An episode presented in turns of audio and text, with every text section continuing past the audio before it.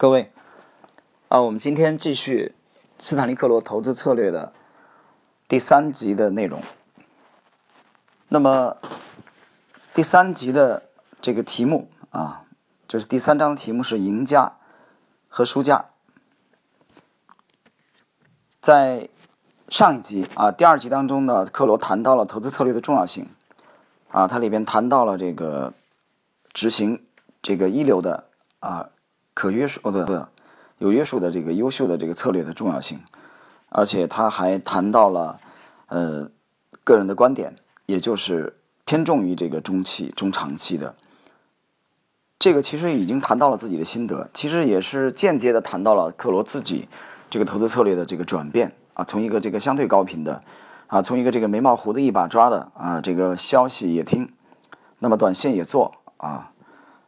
的这个。投机者啊，逐渐的转变成为了一位以中长期的呃持仓为主的这个趋势跟踪的啊这个流派的呃一个职业投机者。那么也就是他一生当中最后的这部这部著作啊，最后一本，其实已经完全确立了他的投资风格。好，我们来正式来看第三章的内容。曾经有人说，在金融投机中。发一笔小财的最佳方法，就是一开始就发一笔大财。尽管很不幸，但这略带嘲笑口吻的隐语所表达的却是一个事实。因为大多数活跃的投机者，无论他交易的是股票、外汇、期货、期权，还是金融衍生工具，其命运都是以遭受损失而告终。让我们来研究一下为什么会出现这种情形，以及如何做。才能使我们自身成为少数的赢家之一。在布尼写于1829年的回忆录中，记述了这样一段轶事：有人问拿破仑什么样的军队是最好的军队，夫人，那些获得胜利的军队就是最好的军队。这位皇帝这样回答：“我是在细细品味有关投资舞台上关于赢家与输家这一主题的短文时，想起这段轶事的。”一九八三年一月十日的《华尔街日报》上刊登了关于二十位高级商品专家、交易商以及他们一九八三年前半年最好的投资抉择的调查。啊，这里边这个克罗罗列了以下几种啊选择啊，比如说这个这些专家们，呃，有这个选项有买入铜的啊，这个买入黄金啊，买入外币，买入股票指数，买入牛啊，就期货。买入白银，然后这个这些选择以后，我们简单一点啊，呃，最后把结论这个告知大家。最终的是这些专家的选项啊，就比如说铜啊，这个做多铜、做多黄金、外币、股票指数、牛和白银，这都是做多的。但是只有这个其中呢，其实只有这个牛和白银啊是小幅度的涨跌。那么。专家选的这些专家高度看好的这个，呃，黄金和外币啊是下跌的，啊，黄金和外币下跌，包括这个股票指数和铜呢是六个月期间啊有过这种上升，但是在所有的选择都为多头部位的时候，那几种当年啊呈现牛市的产品商品，比如说谷、大豆、可可、棉花和糖。完全被专家忽略了。也其实说的简单一点啊，就涨势最迅猛的几个品种：谷物、大豆、可可、棉花和糖，专家的选项当中都没有。大家听清楚了吧？好，我们继续。有一点值得注意的是，铜一直是列在该表上的。买入铜啊，是位于高水平的选择的第二位。就专家最看好的就是铜。在一九八二年前半年的调查中，则是第一位的选择。在这一段一年半的时期里面，铜的价格、行为以及综合的决定，至多不过是中等的。铜的市场在整段时期内几乎就没有形成大幅度价格变动。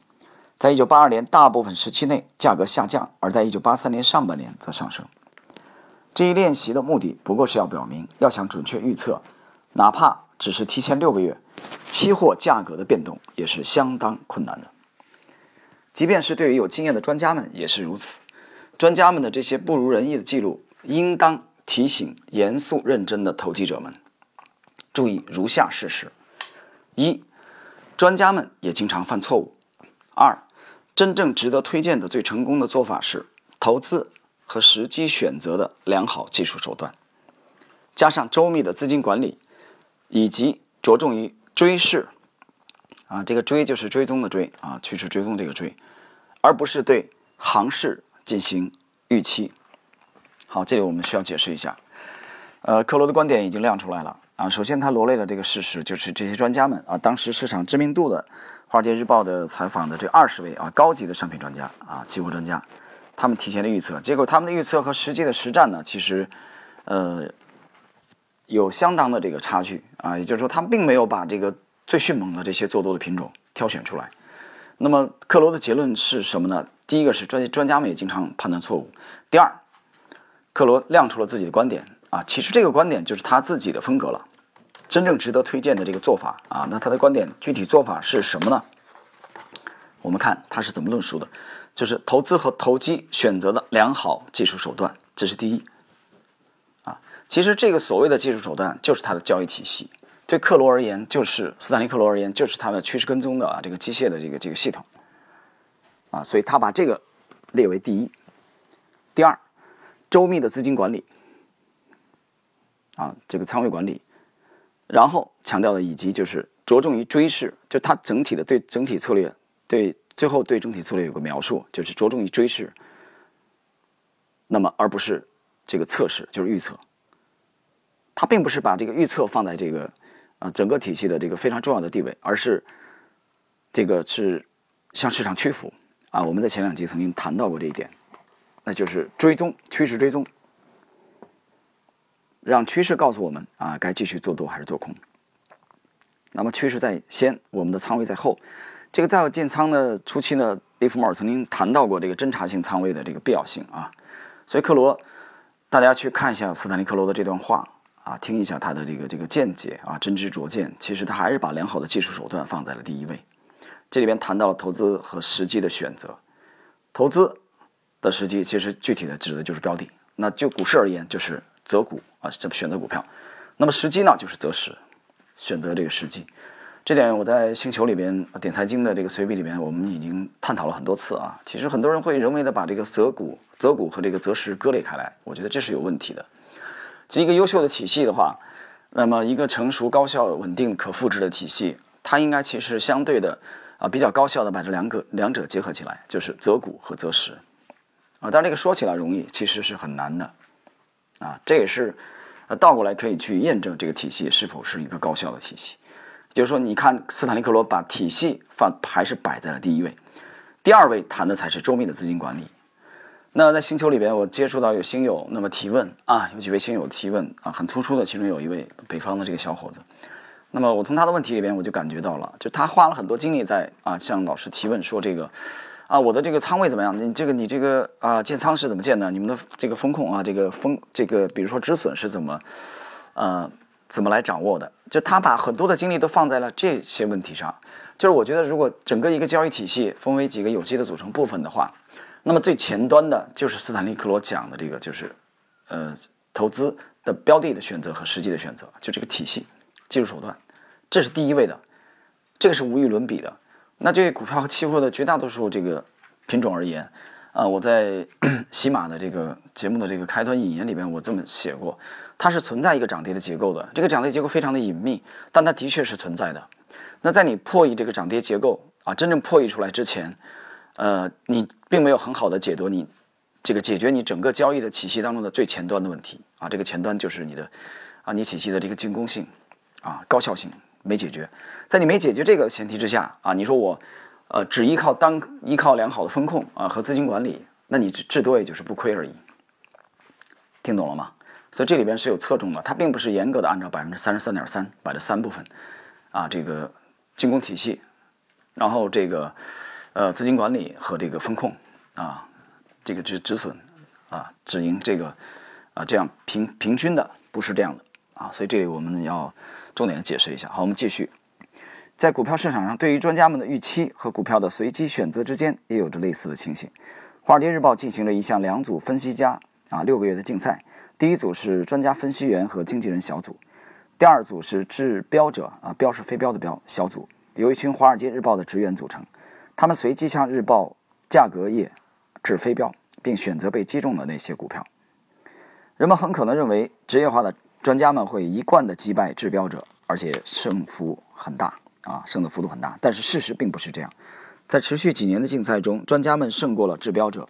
但至多不过是一个很小的幅度取胜的。因此，一个勤于思考的金融市场专业学生一定会问这样一个问题：为什么专家们常常犯错误？而且为什么那么多的交易者在投机行为中遭受损失？回答可能是间接的，而且常常是很难说得很清楚的。然而，如果能仔细思考一下我所称的投机者的悲叹，也许会是很有意义的。好，我们解释一下这一段啊。他这个做了这个测试呢，其实之前就有人做过测试的，啊，就是把专家啊，这个所谓的专家们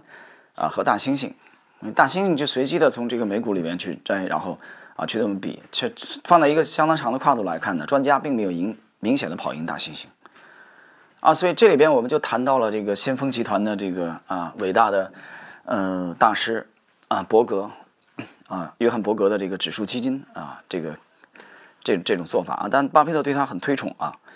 其实我们可以把它理解为是一个是一个很很伟大的这个贝塔的做法，对吧？但是专家们或者说这个基金经理呢，他其实他们更多的啊这里边极少数的佼佼者，他们更多的是看重阿尔法，就他们认为他有很强的这个选股的能力。啊，他的持仓，他的组合会明显的跑赢指数，对吧？如果如果他觉得他没有这个能力，那他直接贝塔算了，是不是？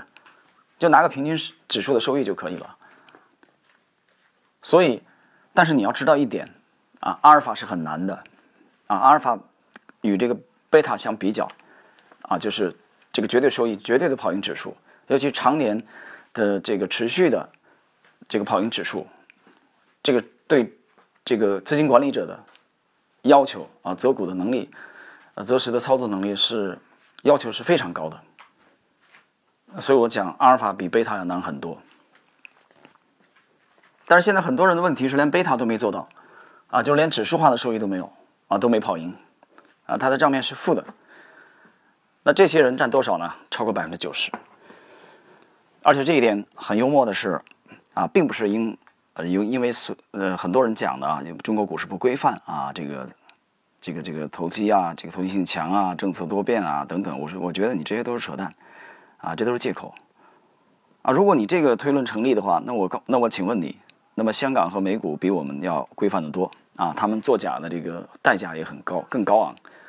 啊。但即使是这样，那你调研一下美股和港股投资者，也是百分之九十的人不盈利，而这个。准则几乎是放之四海而皆准，你到期货市场可能比这，啊，这个比例就更高，所以它并不是因为这个好像我们的股市没有这个美股那么成熟那么规范，啊，所造成的不是这样的，啊，你谈的不是问题的实质，你是给你的账户收益不理想啊，间接找一个借口而已。好了，我们继续，除了一九七五年至一九八零年我的休假年外。在过去三十三年里，大部分时间我或者待在华尔街安静 UP 的办公室里，或者带上交易监视器、电话、技术工具和其他设备，到别的州或国外玩摩托游艇。通常，我最主要的目标就是尝试着在对我有利的头寸上获取高利啊，这个高利啊，这个高利就是这个比较高的利润的啊，就是巨额的利润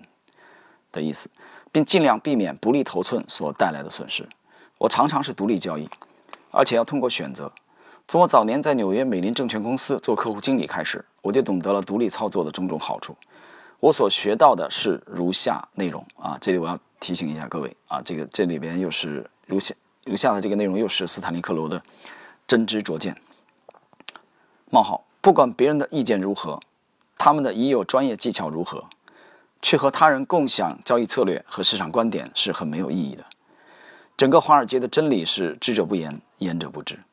在随后的几年里，我有时有机会就投机问题发表演讲或者讲授课程。我的介绍常常侧重于市场策略、战术和资金管理，而不是介绍具体的市场小道消息及何时买入、卖出或买卖哪些工具等。啊，你看到了斯坦利·克罗坦诚他的做法。啊，他不愿意去和啊过多的人去交流。大家可以看到了，他是独立操作的。那换言之，他也是独狼。那这个独狼是一脉相承的，这个继承了他的偶像杰西·利弗莫尔的做法。这样做的有一个很很大的好处是，他可以很大程度上规避市场的噪音。啊，去看看巴菲特在那个奥马哈那个小镇啊，一住住了几十年。他并没有住在纽约华尔街啊，他不需要住在华尔街。那么这里边保持独立性非常重要，独立思考非常重要。这是第一点。第二点，斯坦利·克罗也坦诚，他其实也是，呃，和这个像彼得·维科夫一样，啊，包括威廉·奥尼尔，呃，包括这个啊，威廉·江恩，他们都这样做过。当他的体系比较成熟以后，啊，他也在做这个投资者的这个培训的工作，而且也在一定的范围内讲授他的这个投机理念啊，他的呃和和这个和技巧啊。然后呢？但是斯坦利·克洛进一步的讲，他只是讲授他的市场策略啊、战术和资金管理，他并不愿意去介绍他具体啊在哪里买入、卖出啊或者具体使用的一些工具啊，包括他的投资标的。听清楚了吗？也就是说，他更希望的是、更喜欢的是论道啊。你看查理芒格和这个巴菲特这两个老头儿。啊，一个九十多了，一个将近九十，每年很快乐的跟大家去分享。他分享的还是论道而已，他的术是不会讲的。啊，这点你就不用想了。他具体怎么样准确的给一家公司估值，这两个老家伙都清楚的很，但他不会告诉你，因为这这是他看家的东西啊，这是他一生的心血。好，我们继续，在这些活动中最令人难忘的，也许是连续几个周末在纽约、芝加哥、迈阿密。洛杉矶以及达拉斯所参加的几次交易研讨会，参加者年龄段在十九岁至八十六岁之间，其中还有几对是夫妻和父子，他们的经验水平参差不齐，从新手到有经验的职业交易商都有。在会议期间，我设法提出了许多问题，而这些问题的答案尤其有启发意义，在此我愿意与你们分享。在与会的几百名人员中，我发现他们的经历有着惊人的相似之处。就我所提到的投机者的悲叹而言，在新手以及有经验的职业者之间并没有太大的区别。尽管可以理解的是，职业交易者很不情愿去承认这一事实。也许令所有人都感到沮丧的是，我观察到市场行情正如我所分析的那样变动，而当我最终建立我的头寸时，行情却突然逆转，向着相反的方向变动。如果你知道了所有的交易者都会时不时同样感到沮丧，你是否会得到一些安慰呢？这种情形从根本上讲是由于没有抓住时机以及战术错误所致，而不是其他交易者密谋来击败你和我。由此可以推断出，我常常发现自己在接近于行市最高点处买入，在接近于行市最低点处卖出。事实上，正是那些当别人买入他也卖买入，当别人卖出他亦卖出的投机者们，没有抓住买入卖出的最佳时机，其行为汇总起来也就形成了波峰与谷底。至少在短期是如此的，这种拙劣的实际选择的交易，其后果是可想而知的，巨额损失或微幅盈利。这里呢，克罗其实谈到了这个很普遍的啊，无论是这个有职业的呃交易者和或者新手，都经常遇到的一个一个问题啊，就是呃这个胜率不高的问题啊，或者经常啊做反调，比如最高处。啊，买进啊，最低处卖出啊。克罗的解释，这并不是运气的问题啊，这个他把它归因于还是这个投资者的体系是有问题，就是你的交易体系是有问题。换言之，就是我刚才讲的，整个交易体系分三段的话，你的最前端出了问题，最前端出了问题的话，就直接影响你的这个精准度和高效的问题啊，所以你就没有你就没有理由去去谈你的后端的东西了啊，你前端都已经歪掉了，就像一这个一支枪一样了。啊，准星那里就已经偏离了目标。啊，你说你扣扳机扣得很熟练，啊，你的子弹飞的速度很快，这都是扯淡的，没用了。好，我们继续。下面引述的一些话听起来是不是很熟悉？啊，A，我告诉我的经纪人买入 XYZ 股票，但他却说服我不要去买 XYZ 股票。啊，但是啊，自然经纪人由于错过这一交易，受到了责备。B，我的经纪人打电话建议我买入 KYZ 股票，我并不想啊，并不太想买入，但他说服了我。啊，经纪人由于该交易损失又一次受到了责备。如果你并不觉得这些话听起来很熟悉，那么或者你才是你是才开始进行这类交易，或者是你记性不好。这些普通的经历表达了这样一个相当普遍的现象，也就是说，我们总能很容易的为我们的错误估计和拙劣的交易找个理由。对于这种输家心理，我很愿意提供一种可行的矫正法。啊，这个前面他谈的这两个现象啊，很普遍，其实就是找借口。啊，输家心理。我们看看这个克罗开出的这个药方：分析你所在的市场，提前安排好你的策略和战术上的行动，并保守秘密，不要听任何别人的建议，包括经纪公司咨询人的建议、小道消息以及一些善意的市场闲谈。同时，也不要向任何别人提出建议。你不应该关心希尔森是否买入了 A、B、C 股票，或所罗门是否卖出了 X、Y、Z 股票。你应当坚持你的客观分析，以及建立在经证明适合于你的任何一种方法或技术上的市场预测。而且，你也只应当在实际的以及客观技术证明的基础上修正自身的策略。这种证明可以是你图表分析中的一个信号，你的计算机系统信号，或者是来自于保证金业务部门随时告诉你所持头寸已向不利的方向变动。你的账户保证金已经不足。总而言之，如果你在交易中赚了钱，你就能挺直身板，接受人们的赞赏，并得到在财务上的补偿、报偿。但如果你遭受了损失，你将单独承担责任。在市场交易中，你必须有信心，因为所有损失中最严重的一种就是丧失对自己独立、成功的交易能力的信心。如果你对此失去信心，除了结清不利头寸，以限制导致损失的暴露头寸外，你或许压根儿就不应该进行任何交易。投机者们的悲叹仍在继续，在这些悲叹看起来，不外是由于粗心或者交易时机选择不当，对市场趋势的错误判断，不了解良好策略的基本主旨，或缺乏自信心和自我约束所造成的。严肃的自省使人想起这样一个主题：对于全面的成功而言，周密的策略、可行的战术以及良好的资金管理和一贯的风险控制。相对于良好的技术或图表方法而言，更为重要。最后谈起输家与赢家这一主题，如果不研究一下赢的欲望与对输的恐惧之矛盾，是算不上完整的。你很少能见到这类讨探讨，但理解这一逻辑是成功的投资操作关键。啊，之前的这一段呢，啊，克罗开出的药方呢，其实就是独立操作啊，不要听任何别人的建议，你也不需要给别人建议。那这个东西其实又是克隆的这个。杰西·利弗莫尔，这一点就这点来说啊，斯坦利·克罗并没有什么创新，啊，甚至我觉得他没有什么修正，对吧？这个几乎完全就是克隆的杰西·利弗莫尔、利弗莫尔的做法啊，就是你独立操作就行了，啊，屏蔽掉所有的这些噪音作为一个趋势跟踪者的话，你可以完全屏蔽掉这个基本面的这些这些资料啊，这些消息啊，比如说巴西大豆减产呐，这个呃，智利铜矿的这个地震啊等等这些东西都不需要，因为因为趋势跟踪者认为。啊，他们的信仰就认为图表已经包含了一切，简单吧？好，我们继续今天的啊最后的一部分内容。我收到一位澳大利亚投资者的来信，信中主要谈了交易中的逐利的问题啊，这个“逐”是追逐的“逐”，利润的“利”。我所进行模拟交易总是比我的实际交易要好得多，究其原因，我知道答案就蕴含在一个简单的事实中，即哪一种心理占了上风，是赢的欲望还是对输的恐惧？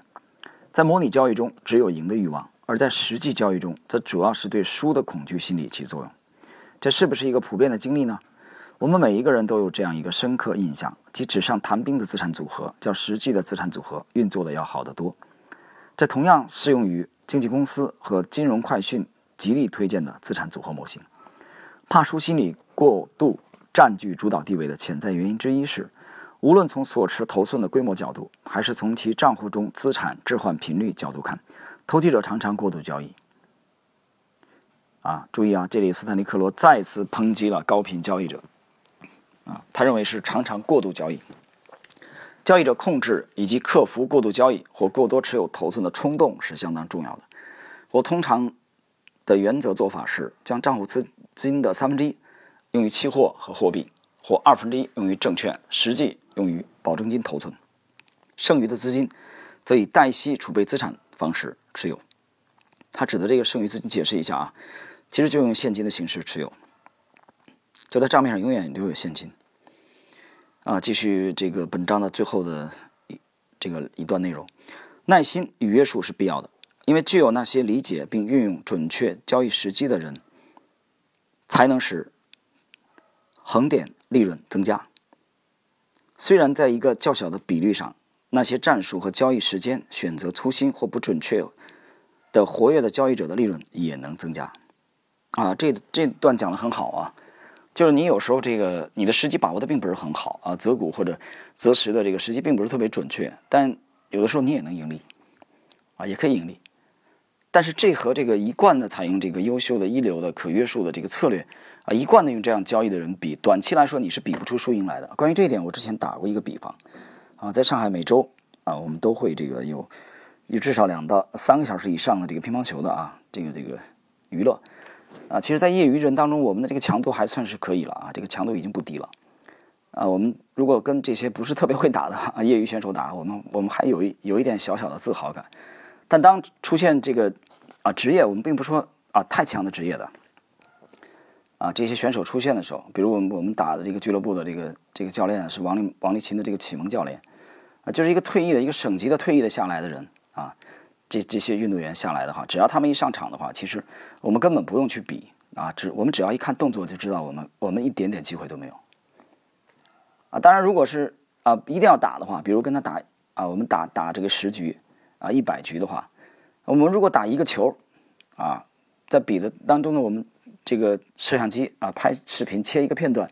啊，如果这个运动员对我们。看到我们的水平以后，他已经麻痹大意了，可能有一个疏忽，没准我们可能偷鸡会赢那么一个球，甚至两个球。但是随着和这个专业运动员的这个比的这个局数越多啊，打球打的时间越长，我们越没有机会。为什么？很简单，因为我们是业余，他是职业，啊，就是这就这个差距而已。所以这一点，我用这点再啊，就是重新的来去啊补充解释刚才克罗的讲的这这两点啊，就是有时候你会赢。啊，这个这两天我有一位这个听友跟我沟通的时候，他很坦诚，啊，他说这个，他说我是在有盈利啊，但是我实际上是碰的，是蒙的，啊，我并没有一套这个很稳定的高效的体系，所以我说这个人脑子是很清楚的啊，他很年轻，那么用一贯的优秀的可复制的策略啊，经年累月的每年稳定的拿市场当提款机，啊，和只是靠碰运气偶尔盈利，这两者是有天壤之别的。啊，这就是斯坦利·克罗对这一段的描述啊，我的解读。我们继续本章的最后的内容了。在过去的几年里，我收到了几十封投机者的来信，他们声称运用可行的长期计算机交易系统，他们已连续几年有了盈利。这些信中一再出现的主题是必须追随这一系统，并以一种客观的而有约束的行为来准确执行相应的策略。这些经历对于那些发现，在风险控制的环境下一贯追逐利润。是唯一目标的投资者而言是一种激励，啊，最后这一段啊，我们简单的解释一句，呃，斯坦尼克罗强调的是用这个可信的啊计算机系统，也就是这个啊，其实是啊至少有部分量化的这种方式啊，采用来以趋势跟踪的这种方式啊，长久的盈利啊，是一种这个投资坦途。好了，朋友们，那么我们今天呢，对斯坦利克罗投资策略的第三章的内容啊，第三集的内容，这个赢家和输家啊的解读的内容就到这里啊，我们在下一集再交流。